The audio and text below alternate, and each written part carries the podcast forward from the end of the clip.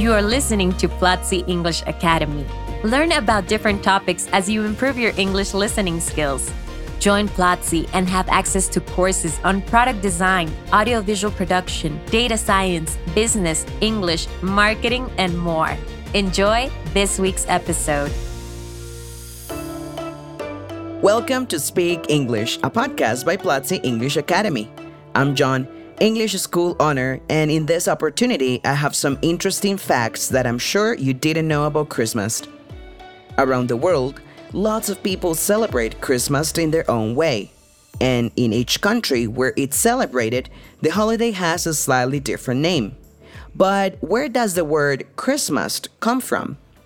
This traditional Christmas holiday is a celebration of the birth of baby Jesus in Bethlehem, and the English term Christmas comes from the combination of the words Mass and Christ. The word Christ comes from the Greek word Christus, which comes from the Hebrew meaning Messiah. We know that a mass is a large group of people united with a purpose, so it is fair to say that Christmas means people who have gathered around the Messiah. Pretty interesting, right? Now, how about the origins of Santa Claus?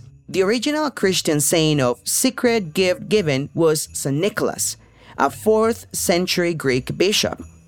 Later, German Catholics called him Sankt Nikolaus, but it was early Americans who shaped our modern image of Santa Claus, coming from the name Saint Nicholas.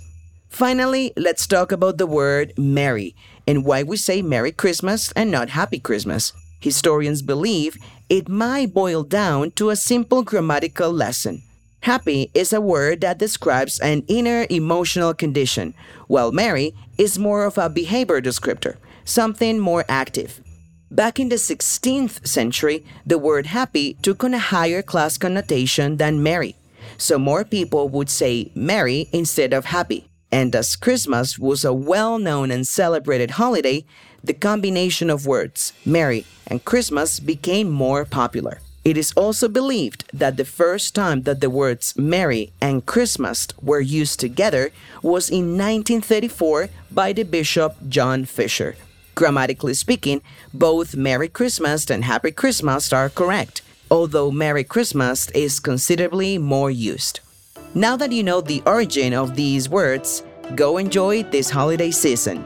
Next week, we will have a brand new podcast episode so don't forget to go to platzi.com slash Christmas words and watch a free class. Thanks for listening. Until the next time. This was Platzi English Academy. Thanks for listening.